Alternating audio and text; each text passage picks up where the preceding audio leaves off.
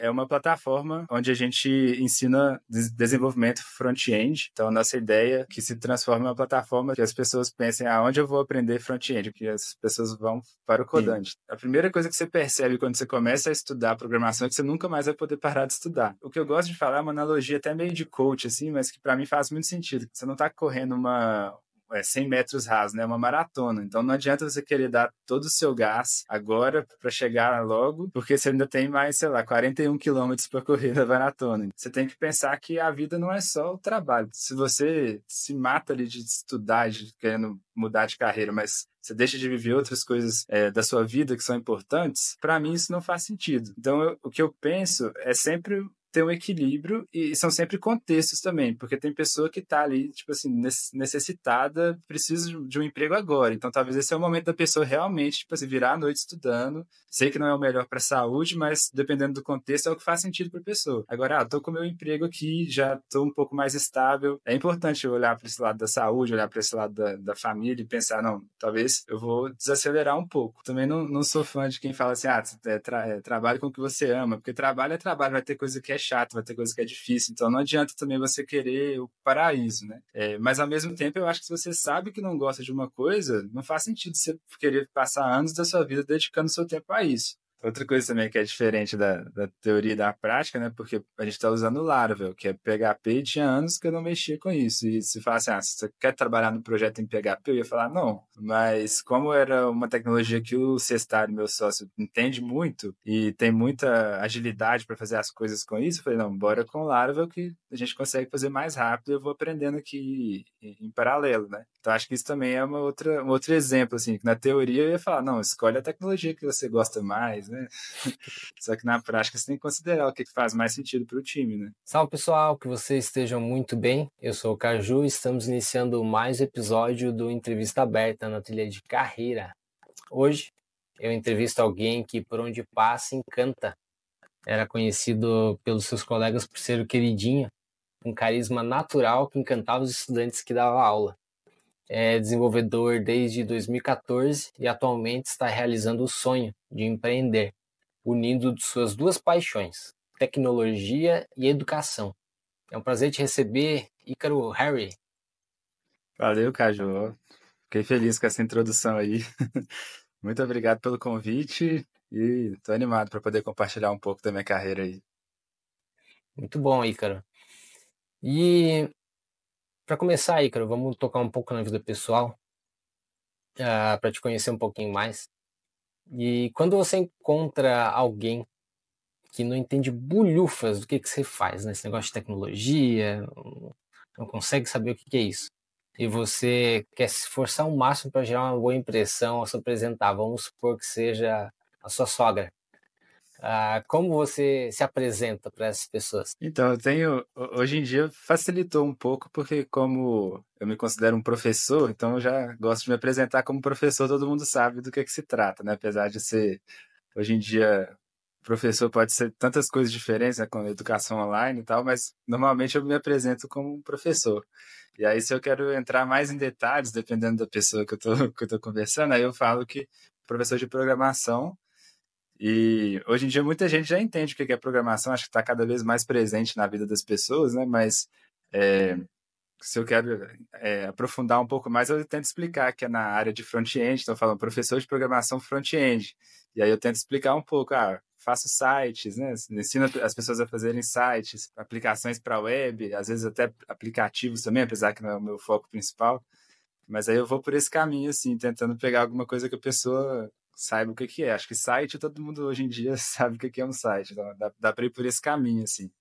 E aí, dependendo da granularidade, a gente vai colocando outros, outras palavras. Também, ah, com React, então mexo com, sei lá, Tailwind, se a pessoa tiver algum conhecimento.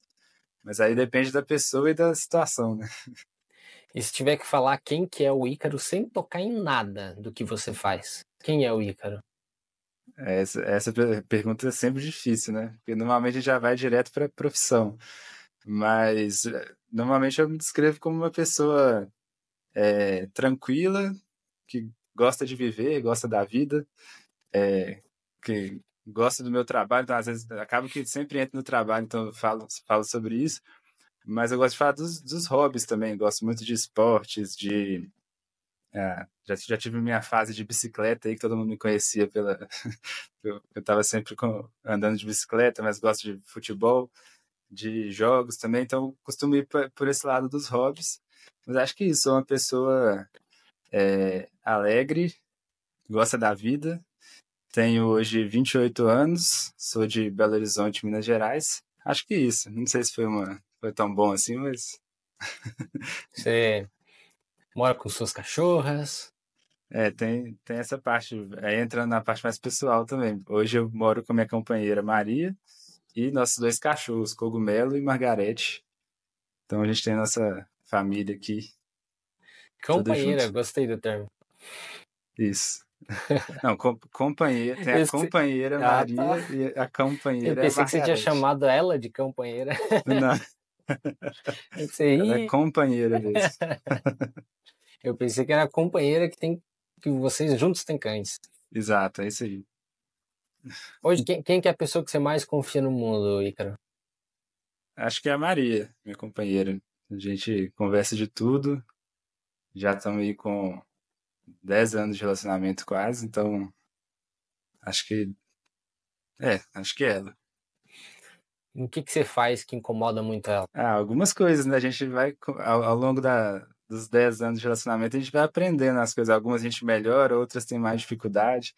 Mas eu sei que, assim, ela é muito mais organizada do que eu, assim. Então, já tivemos alguns problemas ao longo, ao longo do relacionamento por conta disso, assim, às vezes de, é, de, relação ao espaço mesmo. Eu sou meio bagunceiro e ela é mais organizada. E, às vezes, até a questão que é, de acabar so, sobrecarregando ela com tarefas domésticas, né, que é uma coisa que é, tenho batalhado aí para melhorar.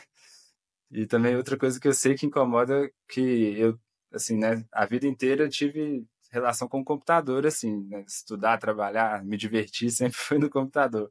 E eu sei que ela não gosta quando a gente, sei lá, às vezes no fim de semana eu fico muito tempo assim, muitas horas jogando, então é, sem sem ter um, um, contato mais real, mais próximo dela. Sei que isso incomoda também. E qual característica que ela mais admira em você, você sabe? Difícil, não sei. Tá. Ah, eu acho uma coisa que ela já falou e que outras pessoas falam também, é essa questão de ser uma pessoa tranquila, calma, acho que talvez. Ela já, já falou que me acha inteligente, aí já não sei se ela tá certa ou não, mas. acho que é isso. Legal. E pessoal que está ouvindo a gente, a gente acabou de conhecer um pouquinho mais do lado pessoal do Ícaro, né? Aproveita esse momento, vai lá, dá um, uma curtida. Se estiver no Spotify, compartilha a gente aí para a gente seguir adiante. E vamos seguir um pouquinho para o lado profissional. Agora pode falar tudo sobre o lado profissional, Ícaro. E aí, quando você já até deu uma palhinha, né? Quando alguém te pergunta qual sua profissão, hoje você diz professor? Sim, professor às vezes eu, falo as duas coisas, professor e desenvolvedor de software, porque acho que é uma coisa que minha filosofia de ensino sempre foi essa, assim, eu acho que a gente não pode distanciar muito da prática, então acho que uma pessoa que é só o professor, está só ligado na teoria, eu acredito, assim, aí a minha, minha visão, né, eu acredito que é, não é o ideal, acho que a, a melhor pessoa para ensinar é aquela que está realmente praticando o tempo inteiro, então eu me considero as duas coisas, assim, e tento dividir meu tempo dessa forma também. E como é que você chegou inicialmente à, à parte de tecnologia? Veio de casa. As duas coisas, a parte da, de ser professor e de mexer com tecnologia, veio de casa, porque meu, meu pai e minha mãe foram professores.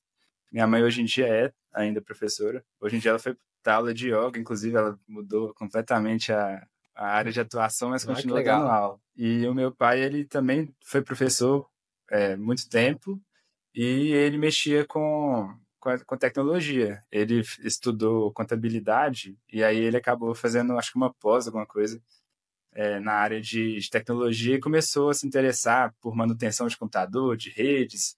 Ele chegou até a ter uma loja, uma época, uma loja de produtos de informática, assim, quando, quando eu era criança ainda, então eu já ajudava ele às vezes, a, manu, com manutenção de computador. É, então foi, veio, veio de casa, assim. E aí, quando eu comecei a decidir o que eu ia fazer, eu resolvi fazer um curso técnico nessa área. Então foi por aí que começou. E foi do curso técnico que você começou a programar mesmo profissionalmente ou chegou a fazer alguma faculdade? Foi o curso técnico. Era um curso de redes de computadores. E, assim, eu, eu escolhi esse curso por conta dessa proximidade com a informática, mas eu não fazia a mínima ideia do que era programação. Eu imaginava que eu ia aprender pacote Office, alguma coisa assim lá no curso. E aí, quando eu cheguei lá, eu comecei a ter contato com programação. É, o começo foi, foi bem difícil, assim, né? Os primeiros contatos, assim, não, não foi uma coisa que eu me apaixonei logo de cara. É, mas fui aprendendo, fui gostando e, e aí continuei seguindo. E aí depois as oportunidades profissionais que foram surgindo eram relacionadas à programação. Aí eu acabei escolhendo seguir nessa área. E aí a paixão por ensinar em si, ela veio também, você disse que tem esse laço familiar, né, por, pelo ensino, mas como é que ela brotou dentro de ti a partir de você? Em que momento? É, eu acho que foi na época já do, do ensino técnico assim, tem, tem, essa parte da infância que eu sempre gosto de contar a história que minha mãe falava que de, desde sempre que eu ia ser professor. E eu ficava assim, eu não vou mexer com isso não, porque eu ouvia falar que professor ganha mal, né? Mal pago. eu falei, não, não quero ser mal pago, não. E aí foi meio aquela praga de mãe, no bom sentido, né? Mas aí depois, eu acho que já no. Ah, eu lembro, na verdade, antes, até antes de ir para o ensino técnico, eu lembro que na escola, sempre que tinha, tipo, monitoria, algumas coisas assim, eu gostava de me voluntariar. E aí no ensino técnico eu comecei a fazer, tipo, ah, tinha alguma oportunidade de fazer um workshop com os colegas da sala, assim, aí eu me voluntariava para fazer. Teve uma vez que eu fiz um tipo uma aulinha sobre Android, eu nem sabia Android na época, mas eu falei, vou aprender para poder ensinar para a galera. Então sempre, aí depois na faculdade eu também fiz algumas iniciativas assim. Então foi uma coisa que sempre teve presente na minha vida é, mas eu nunca imaginei que eu iria trabalhar com isso de fato. Até porque eu acabei saindo da faculdade, né? Eu não terminei a faculdade, então não tenho um diploma de graduação. E na minha cabeça eu penso, sempre pensei que para ser professor você teria que ser formado em alguma coisa, né? Uma coisa mais é, formal. Mas acabou que os caminhos da vida aí mostraram que dava para dava para seguir nessa área mesmo, um pouco mais informal. E foi, acabou que foi para aí que eu acabei indo e, e, descobri que eu realmente gosto muito disso, assim, antes que era uma coisa que era mais, tipo, estava presente, mas não era o principal que eu fazia. E aí chegou um momento que eu comecei a refletir que talvez eu poderia levar isso como algo para fazer mesmo, como a minha principal função. Em algum momento a falta de um diploma universitário te fez alguma falta? Até hoje não. Até hoje eu não participei de nenhum processo seletivo nem nada que cobrou um diploma. É, às vezes o que eu sinto falta da faculdade, não ter terminado a faculdade, é de ter, não ter aprofundado em alguns conhecimentos que acho que hoje talvez seriam úteis para mim. É, tipo umas coisas mais é, baixo nível, vamos dizer assim, de linguagem de programação, que eu sei que eu teria essas matérias na faculdade, eu acabei não tendo porque eu saí antes. É, aí às vezes eu sinto falta disso, né? Porque eu tinha aquela ilusão, ah, não, eu consigo estudar tudo sozinho, mas até hoje eu não tive tempo de pegar e estudar, um, sei lá, linguagem de programação a fundo. Mas do diploma em si mesmo, até hoje, não, não fez falta, assim. E da onde que veio a vontade de empreender? É, foi, eu acho que foi no, no ensino médio também, que, aliás, no, no ensino é, ensino médio e ensino técnico eu fiz junto, né? Então, foi nessa época eu já estava aprendendo a programar e descobrindo que você consegue criar coisas com código e tal. Eu sempre gostei muito dessa possibilidade, assim, de poder criar um software, alguma coisa, e já comecei a me interessar nessa época. E aí, na época também do ensino técnico, teve uma. É, tinha uma disciplina lá de empreendedorismo, e, e aí eu já eu acho que sou uma pessoa muito criativa, então tenho muitas ideias assim de coisas para fazer. Agora executar mesmo é outra história, né? Mas aí eu já tinha várias ideias e, e acho que veio daí assim uma vontade de querer pôr essas ideias em prática de alguma forma. E aí só, só que nunca tive recurso assim, principalmente financeiro para poder investir não, não poder não trabalhar, me dar o luxo de não trabalhar e receber um salário para poder fazer outra coisa. Então, acho que foi uma coisa que sempre eu gostei, mas nunca tive a oportunidade de pôr em prática mesmo até ano passado. Aí juntou tudo, então, né? A questão da programação, tecnologia, que veio de casa também, a questão da própria paixão por ensinar e essa, esse despertar do empreendedorismo e surgiu o Codante. O que é o Codante? Então, o Codante hoje é o projeto que eu estou dedicando 100% é, do meu tempo nele, junto com o Cestari, que é o meu sócio. E é uma plataforma onde a gente ensina desenvolvimento front-end. Então, nossa ideia é que se transforme em uma plataforma assim que as pessoas pensem aonde ah, eu vou aprender front-end. Eu quero aprender front-end, que as pessoas vão para o Codante. Então, a, gente, a nossa ideia é que a gente tenha uma biblioteca grande de projetos e de workshops ou cursos, né, de nessa área de front-end. E acho que é isso. É, tem, tem muito o que desenvolver ainda, mas estamos no caminho para. Nossa meta é que a gente seja essa plataforma é, referência no Brasil quando a gente fala de, de front-end. Então, se fosse falar do que diferencia o Codante de outras plataformas, você diria que é essa especialização em front-end?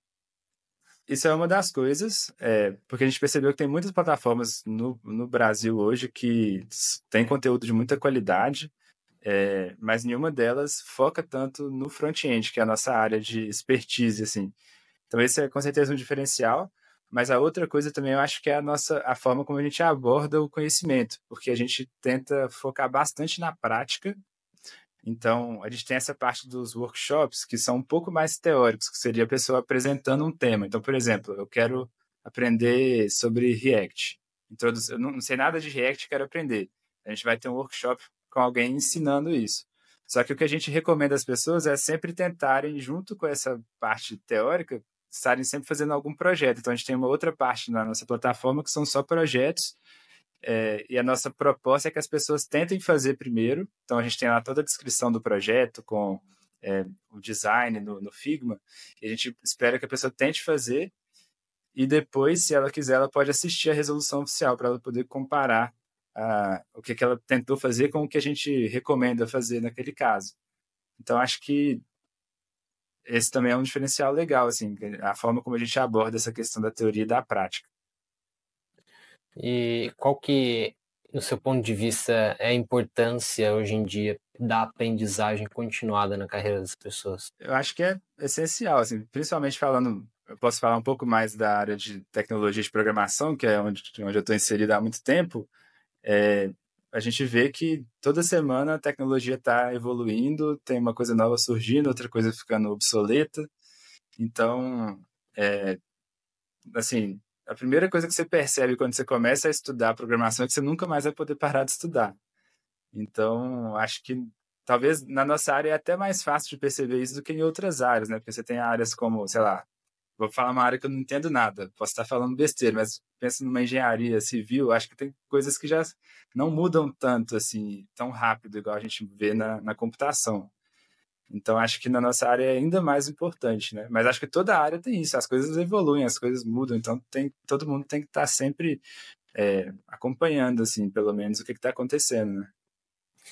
E você, como programador, tinha essa característica de estar sempre se aperfeiçoando? É, assim, sendo 100% sincero, acho que não. O tempo todo não. Eu já sofri na carreira por conta disso, assim. De meio que me, me acomodar em um emprego que eu tava, tá legal o que eu tô fazendo ali, e meio que deixar passar algumas coisas. Aconteceu com React, por exemplo, eu acabei demorando a, a mudar para o React. Eu tava, fiquei muito tempo trabalhando com Angular, depois eu trabalhei com Vue, e eu via que o React estava evoluindo ali, sabia que eu precisava estudar, mas ficava naquele negócio, ah, tá legal o que estou fazendo aqui. E acho que hoje em dia, principalmente por estar tá ensinando, eu tenho tomado mais à frente nisso, assim. Então eu tenho que, eu tô sempre ligado o que está acontecendo, a versão nova do Next que está saindo, eu já estou testando alguma coisa. Hoje em dia, até por conta do que eu faço, acho que eu melhorei esse lado. Mas como programador, eu tive uma dificuldade em relação a isso. Mas ao mesmo tempo, eu não via isso só como um, uma, um lado negativo, assim, eu também via um lado positivo, que é você não ter essa ansiedade de querer saber tudo o tempo todo, assim. Eu acho que você tem que achar um equilíbrio, porque principalmente nessa área que muda tudo toda hora, você não vai conseguir saber tudo. E se você quer o tempo inteiro estar tá aprendendo alguma coisa nova, acho que isso gera muita ansiedade, assim. Então, acho que pelo lado positivo, eu sempre soube gerenciar essa, essa ansiedade é, entender qual era o momento que eu precisava acelerar um pouco mais e qual era o momento que está tudo bem eu ficar um pouco mais acomodado ali. É, talvez a gente sempre olha para trás e pensa, ah, talvez poderia ter sido melhor, poderia ter feito diferente. Mas no geral, acho que eu, mesmo eu não tendo me desenvolvido tão rápido em várias tecnologias, eu estou satisfeito com a velocidade que eu fiz, sabe, que eu, que eu fui. Assim. Então acho que tem, que tem que ter um equilíbrio, na minha opinião. Hoje, o público-alvo, por exemplo, do, do Codante são pessoas que é, são desenvolvedores que querem dar um próximo passo na carreira, querem se atualizar, se conseguiram definir uh, um nicho para vocês? Isso é um processo, né? Nós estamos descobrindo ainda. A gente está testando várias coisas. É, a gente testou bastante conteúdo bem inicial para a galera que está começando ali com HTML e tal. Só que a gente viu que isso tem muita concorrência, né? É uma coisa que tem muita gente que ensina e ensina muito bem. É, então, a gente viu que o que está sendo mais legal, que as pessoas estão mais gostando, é uma parte um pouco mais intermediária, avançada ali, de aprofundar mais no, no Next, por exemplo. É, no final das contas, a gente quer abranger tudo relacionado à front-end, desde a pessoa que está começando até tópicos mais avançados. Nossa meta para o futuro, acho que é isso. Mas, é, no momento, a gente está focando num público um pouco mais intermediário, porque a gente está vendo que é o que tem uma demanda um pouco maior. E pensando nesse público, que geralmente já são pessoas que são bem ocupadas, né? E tem pessoas que querem cuidar da saúde, nutrir relacionamentos saudáveis com a família, ou estão até atuando de uma forma muito forte no, no trabalho e já estão assim exaustas, com pouca energia. Como, como que essas pessoas uh, devem continuar aprendendo? Como é que você vê que encaixa isso? Acho que essa pergunta é muito boa, assim, é uma coisa que é, desde que eu comecei a, a, trabalhar com essa área de educação, eu via que as pessoas sofriam muito, porque muita gente também vem para essa área migrando de carreira, então a pessoa tem, tem às vezes que é, tem, tem, outro emprego e está querendo aprender, é, então pode ser muito difícil e gerar muita ansiedade, assim, a pessoa querer estar o tempo inteiro estudando eu acho que eu, o que eu gosto de falar é uma analogia até meio de coach, assim, mas que para mim faz muito sentido, que é aquela questão do você tá, você não está correndo uma é, 100 metros rasos, né, uma maratona. Então não adianta você querer dar todo o seu gás agora para chegar logo, porque você ainda tem mais, sei lá, 41 quilômetros para correr na maratona. Então, é, eu acho que isso aplica muito, porque na prática você tem que pensar que a vida não é só o trabalho. Pelo menos eu enxergo dessa forma, assim. Então, você, se você se mata ali de estudar, de querendo mudar de carreira, mas você deixa de viver outras coisas é, da sua vida que são importantes, para mim isso não faz sentido. Então, eu, o que eu penso é sempre ter um equilíbrio e são sempre contextos também, porque tem pessoa que está ali, tipo assim, necessitada, precisa de um emprego agora. Então, talvez esse é o momento da pessoa realmente, tipo assim, virar à noite estudando. Sei que não é o melhor para a saúde, mas dependendo do contexto, é o que faz sentido para a pessoa. Agora, ah, tô com meu emprego aqui, já estou um pouco mais estável. É importante olhar para esse lado da saúde, olhar para esse lado da, da família e pensar, não, talvez eu vou desacelerar um pouco. Então, como eu vejo assim, como encaixar eu não acho que é uma coisa constante, que você vai ter assim, ah, todo dia eu vou estudar duas horas por dia o resto da minha vida. Acho que não tem uma, uma bala de prata, assim. Eu acho que você entender o contexto da sua vida, o tanto que você pode fazer em cada momento. E estar bem com isso. Às vezes vai ter momentos que você não vai conseguir estudar. Tipo, eu sempre eu estou completando 10 anos de GitHub esse ano. E no GitHub tem aqueles quadradinhos verdes, né? Que você vê, tipo, o tanto de commit que você, você fez. E às vezes eu vejo pessoa que tem, tipo assim, cinco anos de commit todo dia, assim. Eu nunca consegui ter isso na minha vida. E eu tô, tô bem com isso, porque eu sei que tiveram momentos em que eu não aguentava ver programação no fim de semana, chegou, parei de trabalhar, eu quero fazer outra coisa, vou andar de bicicleta, vou nem pensar em programar. E tem outros momentos que eu vejo o GitHub lá, que tem várias semanas minhas, que eu estava fazendo algum projeto, alguma coisa, que tá tudo lá marcadinho. Então, eu, eu acho que é saudável ter esses, esses altos e baixos, assim, né? Pelo menos na, na minha visão. Né? Sei que tem gente que pensa diferente, mas eu acho que é tudo uma questão de equilíbrio no final. E como que você chegou nesse aprendizado? Você já chegou a, a, a viver sua carreira como se fosse um 100 metros rasos? Ah, muitas vezes, nesses altos e baixos, assim, né? Já tiveram... Quando eu trabalhei com consultoria, né? Empresa de eh, software house, que pegava, pegava muito projeto, muito de ter que virar à noite, né? Às vezes por, até por falha minha, assim, de inexperiência mesmo, de não planejar exatamente, o, não saber dimensionar o projeto e acabar ficando apertado nos prazos, mas às vezes por desorganização da empresa também, de ter que virar à noite e, e foi uma das coisas que até me fez repensar a carreira. Eu não, eu não sei se eu quero isso para a vida toda. E aí foi uma das coisas que também me fez ir para o lado da educação. É, já teve, na época que a gente trabalhou junto também, acho que faltou até a gente falar isso, né, que a gente já trabalhou junto. Foi uma época que eu também estava muito dedicado, que foi muito bom para mim, muito crescimento, mas também foi uma, uma uma época da vida que eu negligenciei outras coisas, assim, de saúde e tal. Mas também era época da pandemia, então foi todo um contexto diferente, então... É, mas, assim, acho que tiveram momentos em que eu estava muito mergulhado, assim, na carreira, é, mas até hoje eu sempre consegui, depois de um tempo, perceber isso e, e de certa forma, consertar, assim, reajustar. Tudo é aprendizado, né? Eu, eu também já tive diversos momentos, assim, que era, uma, era um, não era maratona, não. Era 100 metros rasos um atrás do outro.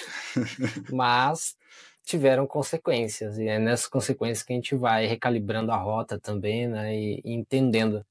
Porque eu costumo falar que a, a maior parte das pessoas elas não vão seguir os conselhos, né? Elas têm que inclusive viver isso, né? Viver na pele para entender. E, e, faz parte do processo de aprendizado, né? A gente só aprende de fato mesmo vivenciando aquilo. Então, ah, não adianta a gente sair dando conselho e no final das contas o que conta é a vivência. Sim. Ícaro, uh, ah, para quem está procurando uma recolocação agora ou mudar o rumo da carreira, conseguir um próximo cargo, o que, que você vê de tecnologia uh, ah, para a pessoa mirar? Essa pergunta é muito boa também e eu sempre vejo muitas opiniões divergentes disso, mas de, de forma geral eu vejo que as pessoas querem muito uma, uma bala de prata também, não. Quero a tecnologia que eu vou aprender e vou conseguir um emprego. Eu acho que não tem bala de prata. Eu acho que é, qualquer área que você escolher, você vai ter vantagens e desvantagens. É, de forma geral, o que, que eu vejo hoje? É, o mercado de desenvolvimento web, eu vejo estar muito concorrido para entrar como júnior, assim.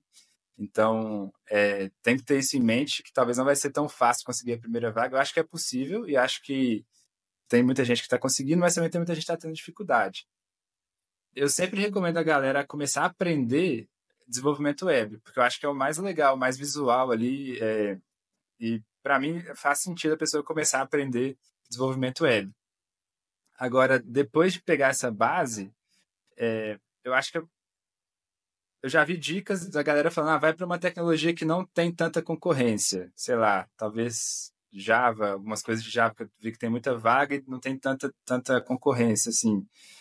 É, mas a minha opinião sobre isso é que a pessoa tem que achar um pouco o que, que ela gosta, porque é, se você está pensando de novo na maratona, lá para anos daqui, da, daqui para frente, se você detesta mexer com Java, foi o meu caso, assim, eu aprendi um pouco de Java no, no ensino técnico e achei muito ruim, não gostei. E, sei lá, é, para mim, se eu tivesse que trabalhar com Java todo dia, acho que eu não, não ia gostar. Então, eu acho que tem que levar em consideração esses gostos, assim, é, testar coisas diferentes. Então, eu, eu vejo hoje o caminho do desenvolvimento web, você pegar isso e aprofundar no React ou no Vue, alguma, algum framework, e um pouco de back-end, e você ir testando e ver se você gosta de algum, de algum desses, acho que é um caminho. Outro caminho é se você, ah, não, eu quero só mais, talvez assim, o que eu vou ter mais chance de conseguir um, um trabalho rápido. Então, vai para procura essas tecnologias que são, tem menos demanda é, sei lá, se você aprender COBOL, por exemplo, menos demanda, não, desculpa, menos procura, é, menos é, disputa, assim, pelas vagas, né? Sei lá, se você aprender COBOL, é, tem pouquíssima gente que sabe COBOL no, no, Brasil. Mas aí talvez vai ser muito chato, então depende, né? Acho que pessoa tem que testar. É, ou também tem o caminho do mobile. Você é, aprofundar mais no, sei lá, Android, iOS, existe essa possibilidade. Uma coisa que está muito em alta, que eu vejo muita, muita oportunidade e que eu acho que se a pessoa gosta dessa área de estatística, de matemática, é a área de dados, assim, que eu vejo que está crescendo muito, principalmente com a questão de inteligência artificial. Então, se a pessoa tem um background legal, assim, de estatística e ela gosta disso, eu recomendaria, ah, vai aprender Python, vai mexer com, com dados. Então, acho que todos os caminhos são válidos, assim. Eu acho que a minha dica principal é começa pelo desenvolvimento web, que eu acho que é o melhor para você dar os primeiros passos, e testa coisas diferentes e tenta entender qual caminho que faz mais sentido para você. Não tem resposta certa ou errada, assim, não tem não tem como você falar, ah, se você for para essa tecnologia vai dar certo. Pode ser que daqui a três meses também aconteça alguma coisa no mercado que acaba as vagas dessa, dessa tecnologia. Então acho que é isso. Em resumo, não, não tem bala de prata. Assim, acho que não tem resposta certa. Todos os caminhos são válidos e acho que o mais importante é você ir testando e ver o que, que faz sentido para você. Você falou até em encontrar tecnologias com maior afinidade que a pessoa gosta, né? o quanto para na sua opinião é relevante a pessoa focar nisso, no que ela gosta? Ah, pelo menos uns 30%, vamos dizer assim, porque é, eu acho que trabalho é trabalho. Eu também não, não sou fã de quem fala assim, ah, é, tra é, trabalho com o que você ama, porque trabalho é trabalho, vai ter coisa que é chata, vai ter coisa que é difícil, então não adianta também você querer o paraíso, né?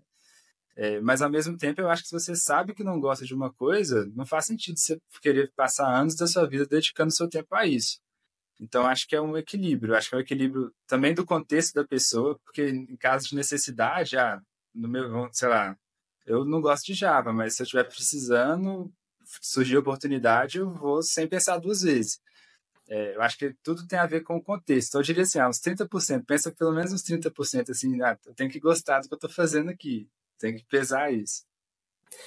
E até fazendo um gancho, a gente está no momento em que o mercado não está tão favorável assim, né? Sim. Então, esse momento vai ser bem complicado, principalmente para quem está migrando de área, para quem está começando, para quem não é sênior, né?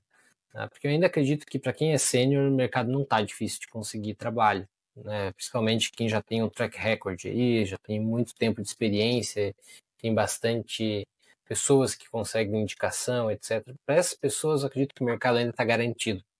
Mas para quem ainda tem uma trilha a ser percorrida, ah, vai ser bem complicado a pessoa botar todas as fichas naquilo que ela gosta, né? Ela vai ter que se, se, adaptar.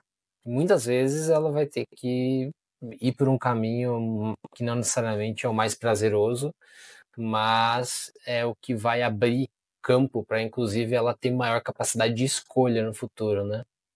Perfeito, perfeito sua colocação. Acho que é exatamente isso, assim. Eu acho que tem, eu acho que tem que pensar, porque tem, tem coisas que você consegue perceber logo de cara que não faz sentido para você. Acho que quando eu falo encontrar uma tecnologia que, que faz sentido que você gosta, acho que é nesse sentido, assim, de.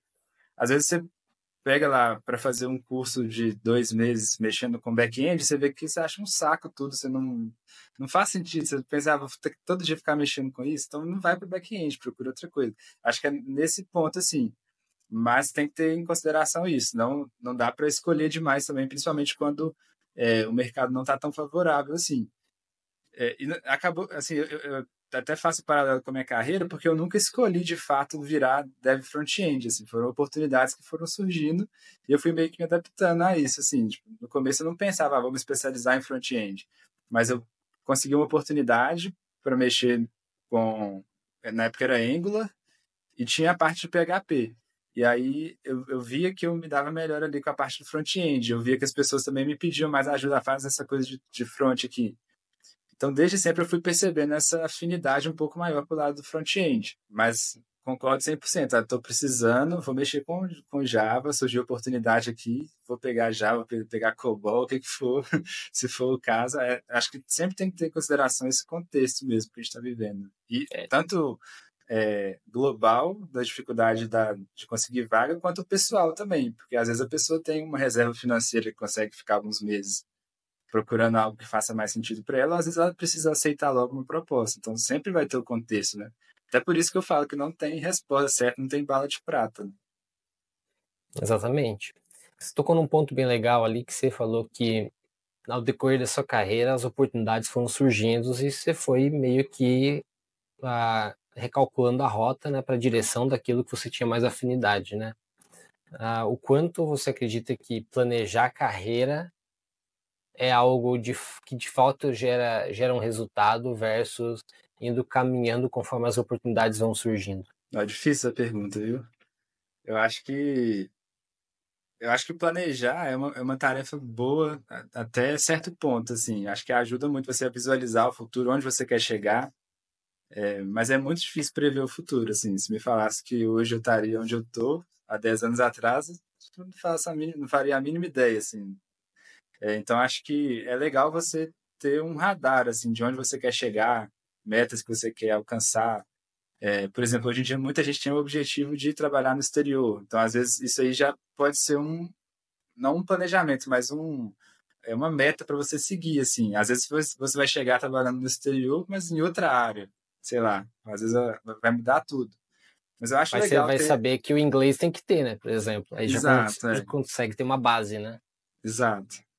Eu vejo dessa forma. Eu nunca fui uma pessoa muito boa de planejar, assim, né? Tem gente que talvez tenha uma opinião diferente da minha, mas eu, é, eu sempre gostei de pensar sobre o futuro, mas nunca planejei tanto. Talvez eu nem seja a melhor pessoa para responder isso, não. Mas eu concordo, Icra, eu também. Eu, eu, na minha vida, Acho que a única coisa que eu planejei é que eu, a partir do momento que eu conheci a tecnologia, conheci programação, eu sabia das oportunidades que isso poderia me dar, eu, eu planejei, eu quero trabalhar com isso. E tra quero trabalhar com Ruby na época, que era a tecnologia que eu tinha uma afinidade, que eu gostava. Então, esse foi o planejamento, acho que foi o único planejamento que eu fiz de carreira. O restante foi tudo acontecendo. Pô, eu fui trabalhando, programando, conhecendo pessoas e ao conhecer pessoas foram me trazendo boas oportunidades e, claro, dando muito duro e mostrando meu trabalho. Aí, no meio desse processo, eu conheci a gestão de pessoas, me apaixonei por isso, aí fui trazendo outras, ah, foi ampliando o leque, né? E a partir do momento que eu ampliei o leque, eu me dei ao luxo de ir escolhendo e mudando a rota da minha carreira mas eu não sou do, do tipo de pessoa que ah, eu sei onde é que eu quero estar daqui cinco anos. Eu acho que a vida é muito mágica, assim, com, com, com os presentes que ela, que ela nos dá, se a gente tem as skills necessárias e, está atento. Acho que tá atento é, é muito importante. É, acho que tá atento e aberto, né, também. Às vezes, né, às vezes não é algo que você está esperando, mas surge a oportunidade, você pensa sobre isso e faz sentido de alguma forma, né? Às vezes você tá muito fechado, assim, ah, eu quero tal coisa. Sei lá, voltando no exemplo, ah, eu quero trabalhar no exterior. Aí você tá muito fechado nisso, mas às vezes chega uma oportunidade muito boa aqui no Brasil, e aí, se você não, não tá aberto aí, você vai deixar passar, não vou, não vou me preocupar, não é isso que eu quero. Mas às vezes, se você pegar essa oportunidade, isso ia te levar para um outro caminho, talvez muito é, próspero também, sei lá. Então acho que é, tá, faz sentido estar atento e estar aberto também. Né? E, e, falando nisso, vocês têm alguma grande meta aí em planejamento para o Codente, assim, para esse ano, em 2024? A gente está focado muito na produção de conteúdo, então a gente quer ter pelo menos um workshop por mês é, até o fim do ano. E a gente quer também um mini projeto, né, que é a parte mais é, dos projetos que eu mencionei antes, a gente chama de mini projeto. A gente quer ter uma gravação de resolução de mini projeto por semana. Então, a principal meta nossa é essa de criação de conteúdo. É, e a gente está com algumas projeções assim de quantos usuários a gente quer chegar e tal.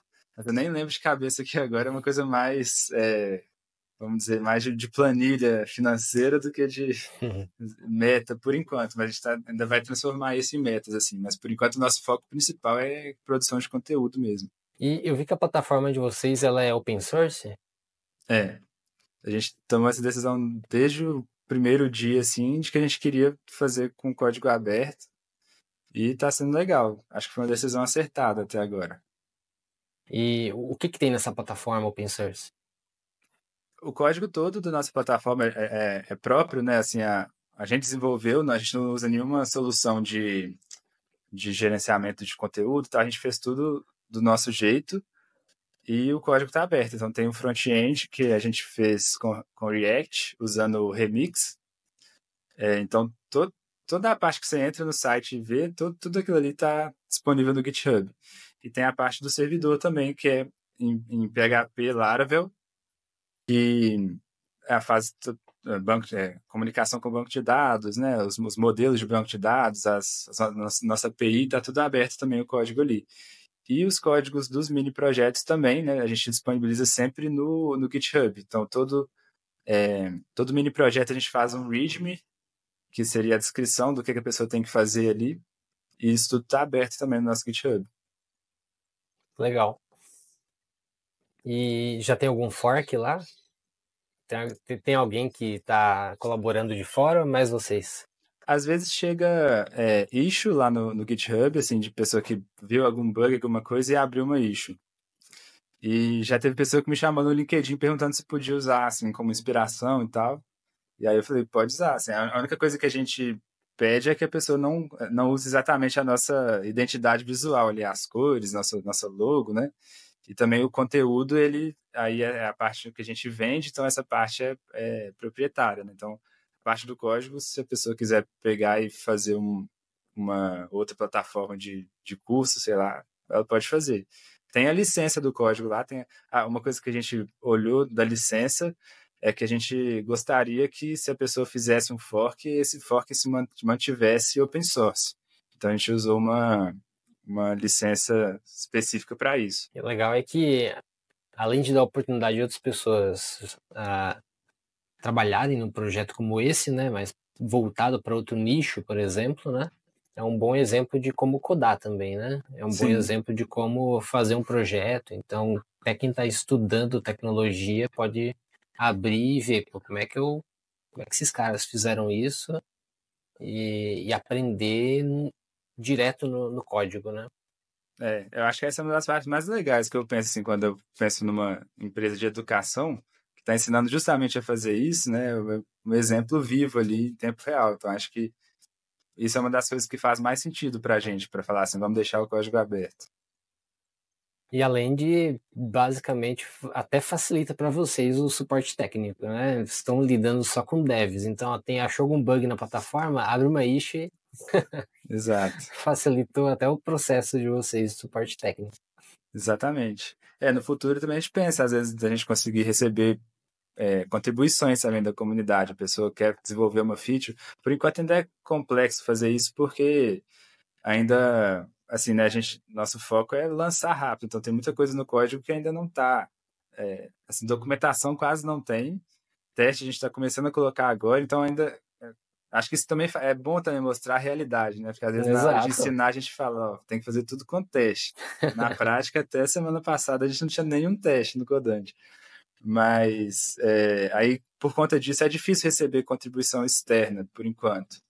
Mas é uma coisa que para o futuro, com certeza, faz sentido. Às vezes a pessoa está estudando com a gente lá e ela faz uma sugestão de alguma feature, ela pode ela mesma, se ela tiver interesse, né, é, desenvolver e, e, publicar isso. Então acho que é uma coisa legal também. É, mostra a realidade do desenvolvimento de um produto de fato, né? É muito Sim. bonitinho a teoria, né? Vou fazer tudo com teste, demora um ano para lançar algo que poderia lançar em dois meses. É, outra coisa também da, beat.